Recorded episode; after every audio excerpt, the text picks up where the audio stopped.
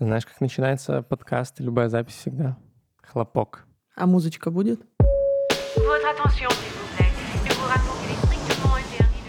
Это подкаст «Где жить дальше?» И сегодня я разговариваю с Леной в городе Брюссель, Бельгия. Лена, привет еще раз. Привет. Первый вопрос. Когда ты уехала из Украины? В 2020 Куда? Я уехала в Германию, в Бонн. Расскажи, пожалуйста, с чем это было связано? Я работаю в сфере международного развития. Нормальными словами, это организация, которая поддерживает реформы и помогает с экономическим и устойчивым развитием странам, которые сейчас только развиваются, то есть в нашем понимании третьим странам. Мгм. Да. И я работала в Украине в этой организации э, с 2016 года. В целом, я там последние 10 лет еще с учебы, я знала, что я хочу этим заниматься. Я получила свою магистратуру в этой области, потом не сразу, но нашла работу в Украине, как раз в такой международной организации, где я знала, что есть шансы, что я смогу поехать этим заниматься в других странах тоже, и вот это то, чего мне хотелось. Извини, а как э, можно характеризовать область? Это международное развитие? Да. International development. Но просто когда ты переводишь, оно да, теряется. Теряется. Но для англоязычной среды international development — это очень конкретное понятие. Знаешь, если говорить в международной среде с кем-то, кто музыку пишет, Мгм. наверное, тоже нет. М, То есть, условно, человеку, которому ты скажешь, я занимаюсь аудитом, если он в аудите или в финансах, то, наверное, он знает, о чем речь. А если Да. это кто-то в совсем другой сфере, то он все равно тебя спросит, а что конкретно вы делаете? Подготовила такой пич, как объяснить бабушке, вот, О, как прикольно. объяснить, чем ты занимаешься. Хорошо, объясняй. По сути, наверное, самое легкое, как объяснить, это э, я проектный менеджер. Мгм. Я занимаюсь тем, что я обеспечиваю то, чтобы проект случился. А проект может быть очень разным. Моя конкретная сфера — это госуправление и публичные финансы, то есть укрепление всяких институций, там, министерств, налоговых, таможень. Мгм. То, чем мы занимаемся в основном, это предлагаем им тренинги, обмены, какую-то там дополнительную экспертизу, возможно, закупаем какие-то программы или оборудование. Как проектный менеджер ты там находишь Подрядчиков, подрядчиков, специалистов. специалистов, ты разговариваешь с партнерами, что им нужно, понимаешь, что им нужно, хотя они, может, даже что-то другое говорят, надо это, ну, прояснить Да, я понимаю. потребность, найти, как это обеспечить, привести все вместе, провести тренинг, организовать конференцию. Мгм. Но моя организация в целом занимается в очень разных сферах, разными типами проектов. То есть есть, например, водообеспечение в Конго Да, или понимаю. энергоэффективность. Там новые технологии они привозят. И получается, появилась возможность в 2020 году для релокации. Правильно? Или нельзя назвать это релокацией? Релокацией можно, возможностью не очень можно. Почему? На самом деле какой-то такой прям возможности, что мне пришли и сказали давай, не было. Просто Мгм. я посчитала, что у меня уже достаточно опыта и в сфере, и в компании, и вот меня только как раз в моем проекте повысили в девятнадцатом году, то есть я уже год работала уже на менеджерской позиции. И э, я просто начала очень активно искать возможности внутри своей компании в других странах Мгм. и подаваться. Это все равно процесс такой же с интервью, с отбором. Но понятное дело, что когда ты подаешься внутри компании, у тебя больше шансов, больше пониманий. Меньше конкуренции. Да, конкуренции меньше еще в том плане, что я-то знаю компанию, как Да. она работает, системы, процессы, и люди, которые нанимают на работу, тоже это понимают, потому что там все тоже бюрократично и не так просто. И ты нашла эту возможность переехать в Бонн. Да, мне кажется, важно тут сказать, что я не искала прям вот обязательно возможность в Германии или М. в Бонне. Я искала возможность продолжать свою карьеру на международном уровне. То есть я и в Перу подавалась в 2020 году. У меня было 17 подачек. Ого. И это только внутри компании. Перу и там в Сербию. А поскольку в Германии, по крайней мере, два главных офиса, то там просто было объективно больше вакансий. И как раз была такая, которая мне очень подходила по фокусу, по специализации. Я понял. Как проходил твой переезд? Стрессово, конечно. Это была середина 2020 года, соответственно, как раз там такая первая волна ковида. Мгм. Сначала я долго не могла получить визу просто потому, что посольство было закрыто. Ты даже подать документы не можешь. Да. А мой контракт зависел от визы. То есть они мне там написали, что если вы там до такого-то числа не сможете приехать, не сможете получить визу, ну все, аннулируем. Мгм. Поэтому было, конечно, так немножко не страшно, но как-то нервно. Ну и переезд потом, эти все спакования, половину вещей я вообще выбросила или отдала. А как ты переезжала? Это был самолет или это был автобус или машина? Не-не, самолет был. Самолет. Да, по-моему, даже был прямой Киев-Бон.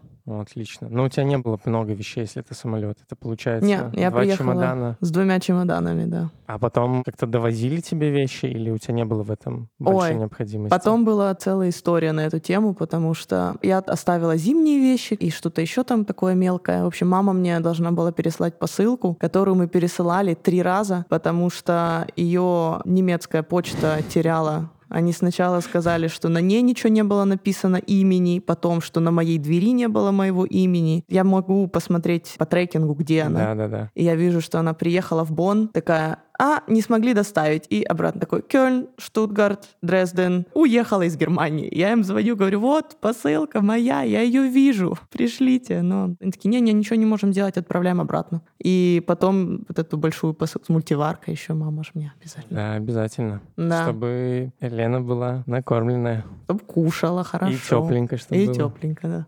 Э, В общем, эту посылку в конечном итоге отправили каким-то украинским перевозчикам в Эстонию. И Мгм. из Эстонии потом тоже переправляли еще просто. Там было кому. Получилось только через э, какие-то знакомства и связи доставить тебе вещи. В конечном итоге, да. Но через частного перевозчика и связи. Мгм. Да. То есть официально что-то не сработало. Укрпошта вместе с э, Deutsche Post что-то как-то залажали.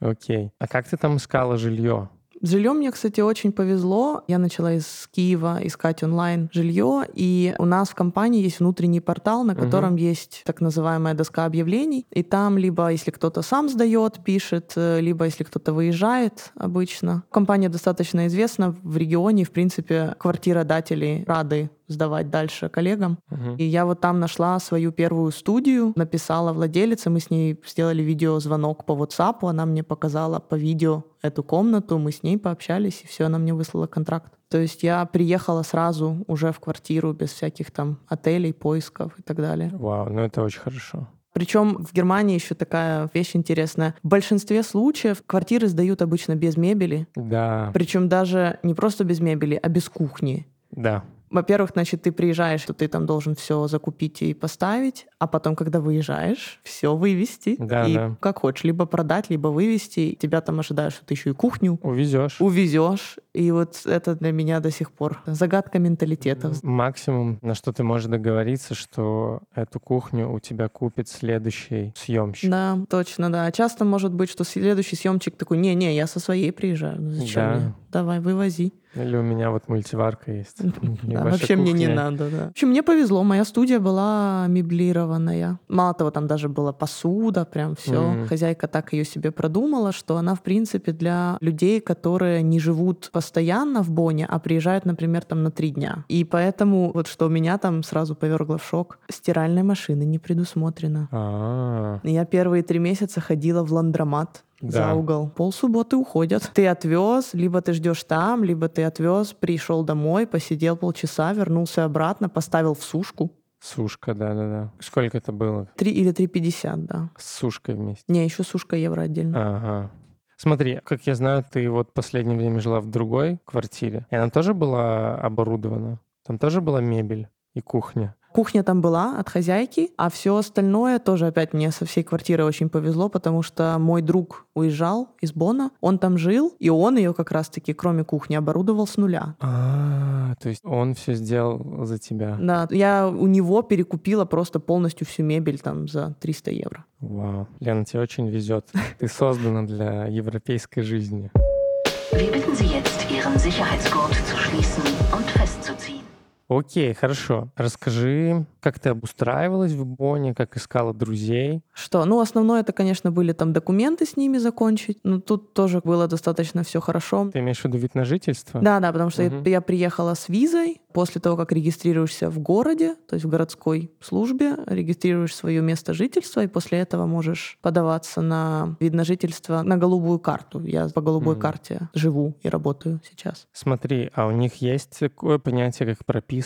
Да, да, вот прописка. В Германии Да. есть прописка. Более того, без прописки вообще ты ничего не можешь сделать. То есть тебе прописка нужна под все, под все контракты, мобильный телефон, банк, страховка. Мгм. То есть прописка оказывается важнее даже наличия там голубой карты или А тебе голубую карту без нее не дадут. без То есть прописки. Ты сначала делаешь прописку, а потом подаешься на голубую карту. Ну, Или вид на жительство. По сути, это тоже вид на жительство просто другой категории. Там по ней немножко легче процедура, быстрее дают. В Бонне я тоже недавно выяснила, что это не во всей Германии, но в некоторых городах, и вот в Бонне просто потому, что там очень много международных организаций, там есть в миграционной службе отдел по работе с международными организациями. То есть там почти у всех голубые карты, у них стандартная процедура, и они достаточно быстро делают, М. отвечают. Слушай, это интересно, потому что у меня было представление о Blue Card как о карте высококвалифицированных специалистов. И у меня в голове были одни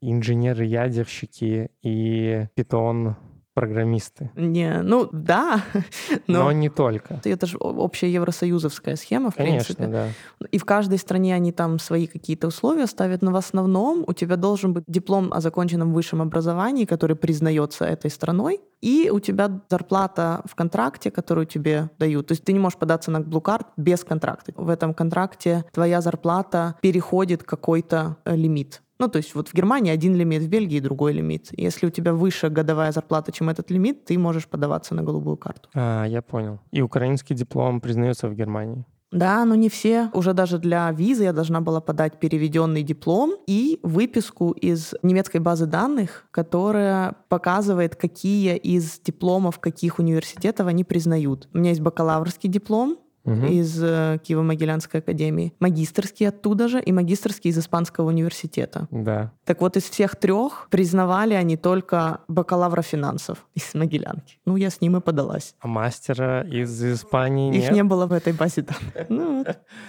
Слушай, это очень интересно. Очень интересный опыт.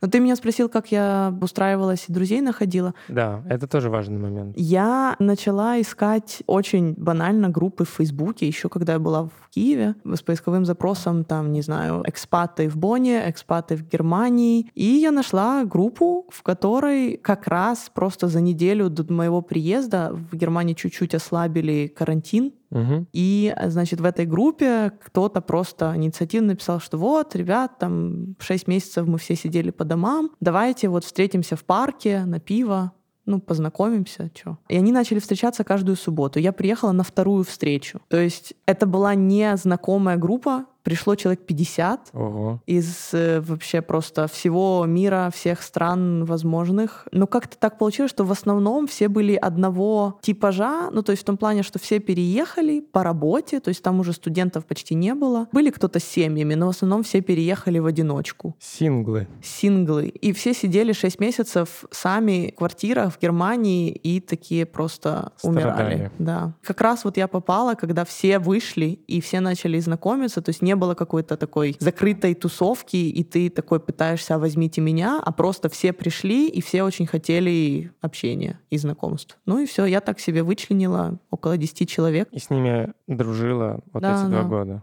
Ну, здорово. Да-да-да. И получается, что вот как таковых, там, близких друзей за два года в Бонне, немецких, у тебя не случилось. М-м, Не, немецких нет. То есть у меня есть коллеги, с которыми я там хорошо общаюсь. Мгм. Один из них даже мой сосед. Вот, можем там пиво выйти, попить. Monsieur Korevski, vous êtes prié de vous rendre à la porte de l'embarquement numéro 3 de... Так, смотри, Лен, ну мы сейчас в Брюсселе. Как так вышло, что мы были с тобой в Бонне, а сейчас мы в Брюсселе, и я вижу очень много вещей и чемоданов. Это значит, что ты тут надолго. Да, ну я продолжаю работать в своей компании, и год назад мой муж переехал по работе в Брюссель. До этого он в своей европейской стране жил, вот, а теперь он европейский дипломат в Брюсселе уже последний год. И до этого мы пять лет были в отношениях на расстоянии. И даже в браке на расстоянии получается. У нас был момент, когда мы, по-моему, пять месяцев не виделись. Да, конечно, такое было. Слушай, у тебя есть что сказать людям, у которых сейчас отношения на расстоянии? Потому что я очень много слышал и читал о том, что отношения на расстоянии — это вообще не рабочая вещь. Но я смотрю на тебя, на твоего мужа, такой, ну, не, нормально, все сработало, все работает. Вот люди подождали, сейчас съезжаются, и в доме много любви, все хорошо. И не чувствуется, что это было что очень драматическое, знаешь, такое.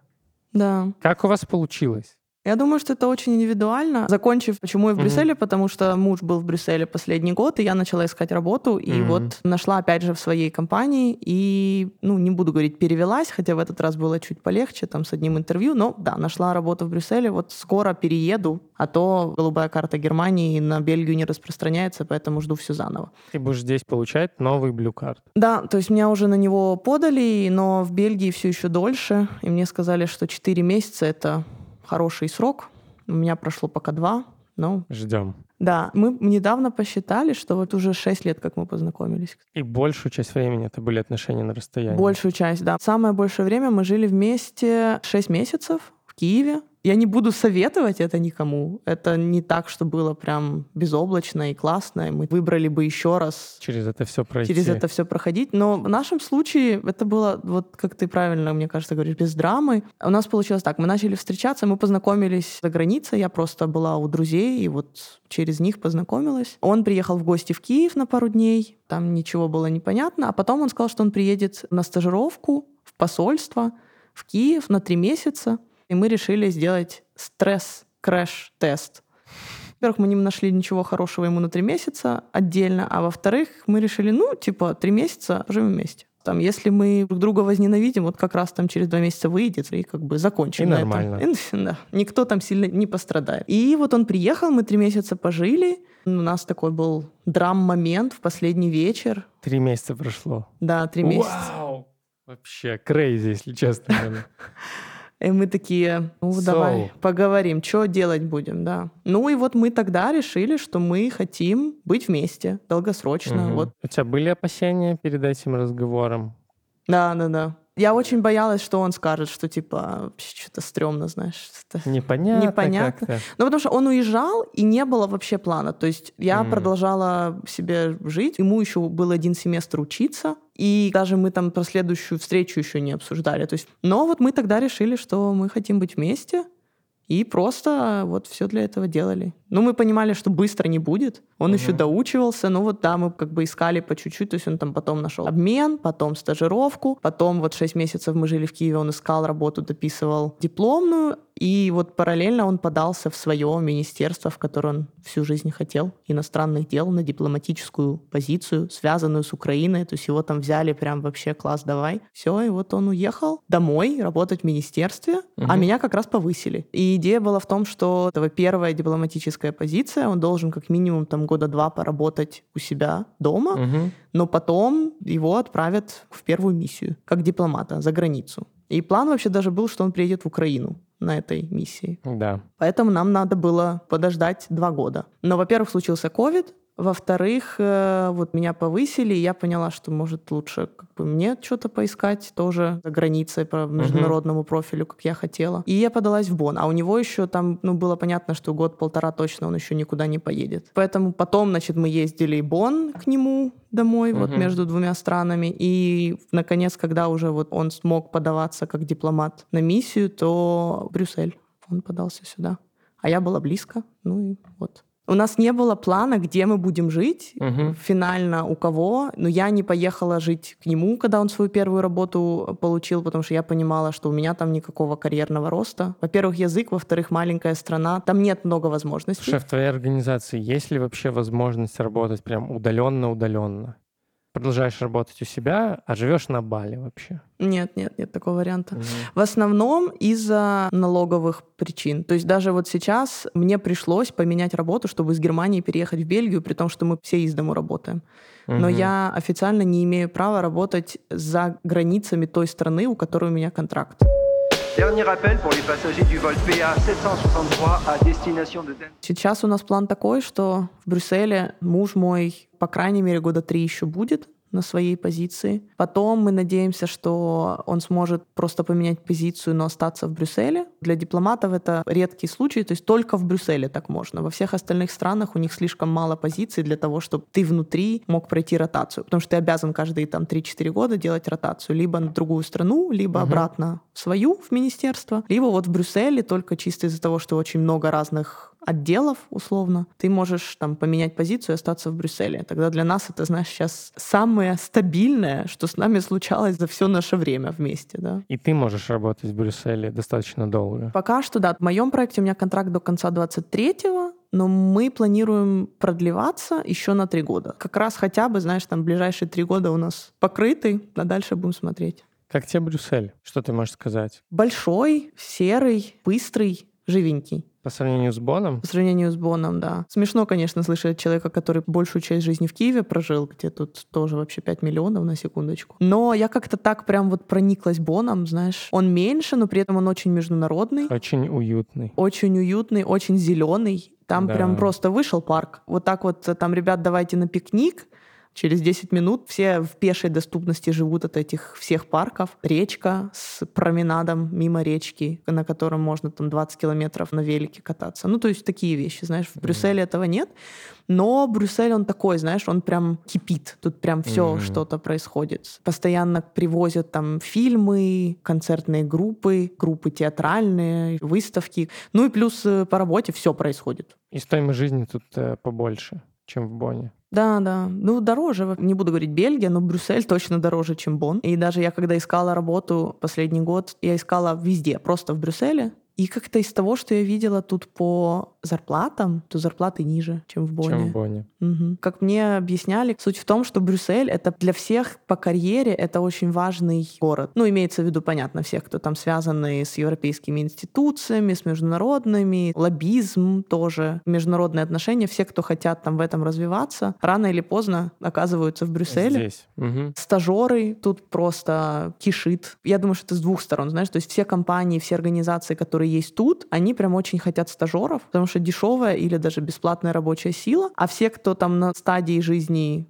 стажировки, все хотят в Брюссель. Матч. Такой, да, матч. Ну и плюс там все, кто начинает карьеру или кто-то даже там более-менее средний. То есть Брюссель — это не семейный город. Сюда приезжают заработать карьеру или на карьеру, или какие-то связи, то есть там на три года такой вайб. И поэтому часто приезжают там еще без семей, стажеры, молодые специалисты, только что выпустились, которые готовы работать за еду или там за сбережения родителей. Даже- Просто потому Мгм. что надо. Потому что это Брюссель. Это Брюссель, нужно получить этот опыт. Плюс отбор при этом очень жесткий. Люди, которые приезжают в Брюссель, да они там на пяти языках сразу разговаривают, просто потому что они еще все там, не знаю, из мультилингвальных семей и учились там и сям. И английский, понятно, у всех, но еще, скорее всего, и французский, и их там домашний. Ну, то есть все там 10 языков, 5 мастерсов и такие «берите меня». И поэтому это очень так влияет на рынок работы, как я это вижу. А поскольку людей много, цены высокие. По уровню жизни, конечно, посложнее. Окей, Лена. Спасибо тебе большое за разговор. И я желаю тебе найти свои увлечения в Брюсселе, распланировать тут свою жизнь и много-много радости в этом городе. Надеюсь, увидимся здесь еще не раз. Спасибо, Миш. Приезжай. Приеду.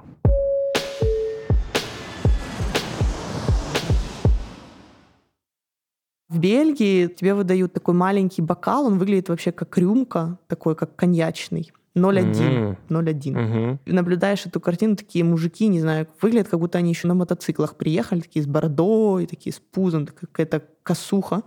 И они, значит, с этими бокалами, которые в двух пальцах держат, такие 0,1, такое, значит, они подходят, просят пива, нюхают, это все Мгм. так э, взбалтывают в бокальчике и спрашивают там, какой год, какая ферментация, чего как, что, и такие, и в книжечку записывают. Ого. Вот так в Бельгии пиво пьют.